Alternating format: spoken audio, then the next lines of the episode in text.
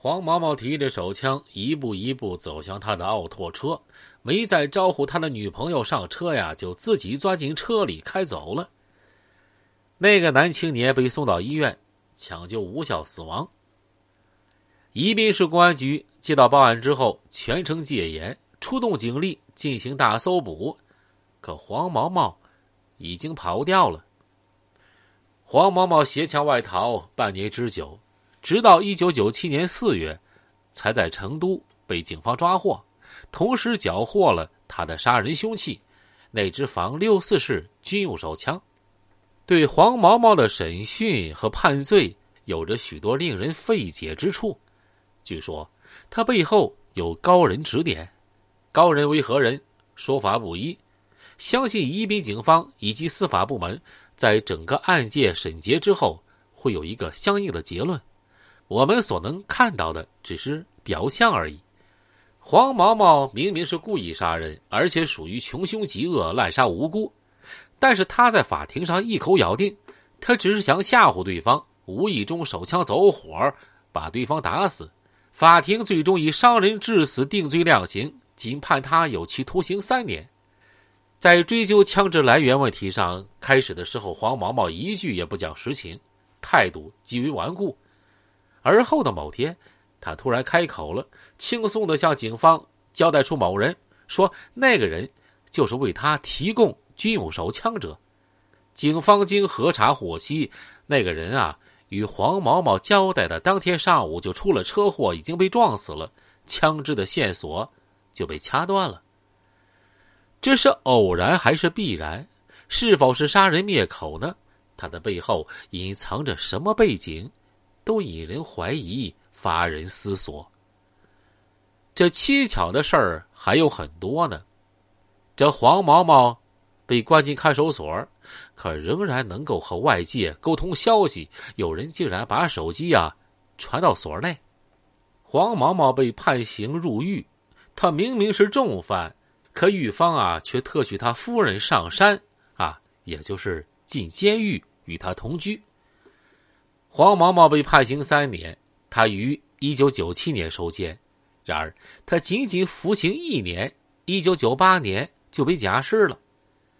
在宜宾啊，流传着一个令人啼笑皆非的故事。说黄毛毛所在的监狱啊，搞三产，外边欠下监狱三十多万元的债务，狱方多次派人催要，都没要回。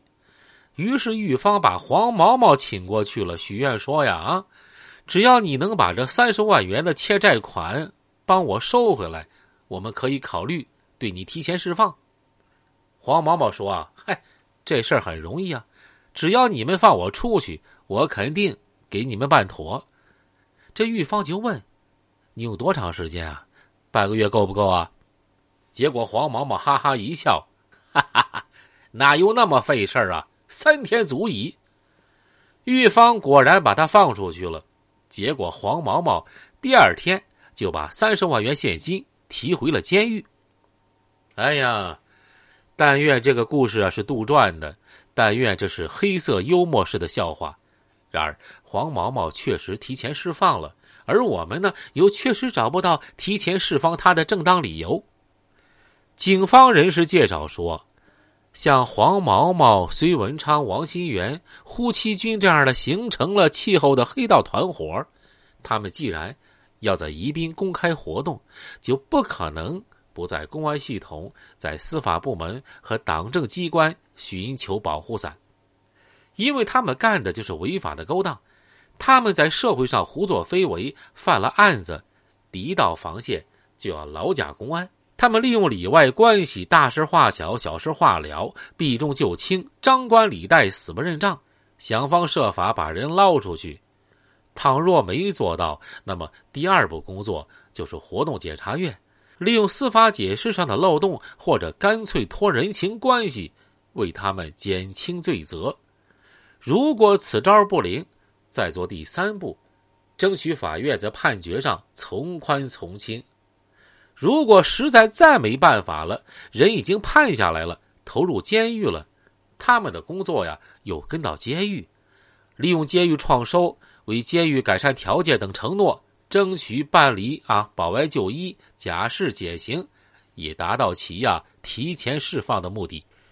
用宜宾某些警察的话说：“你辛辛苦苦的把他送进去，没几天啊，他大摇大摆的又耀武扬威的走出来，弄得我们心里呀很不是滋味儿。”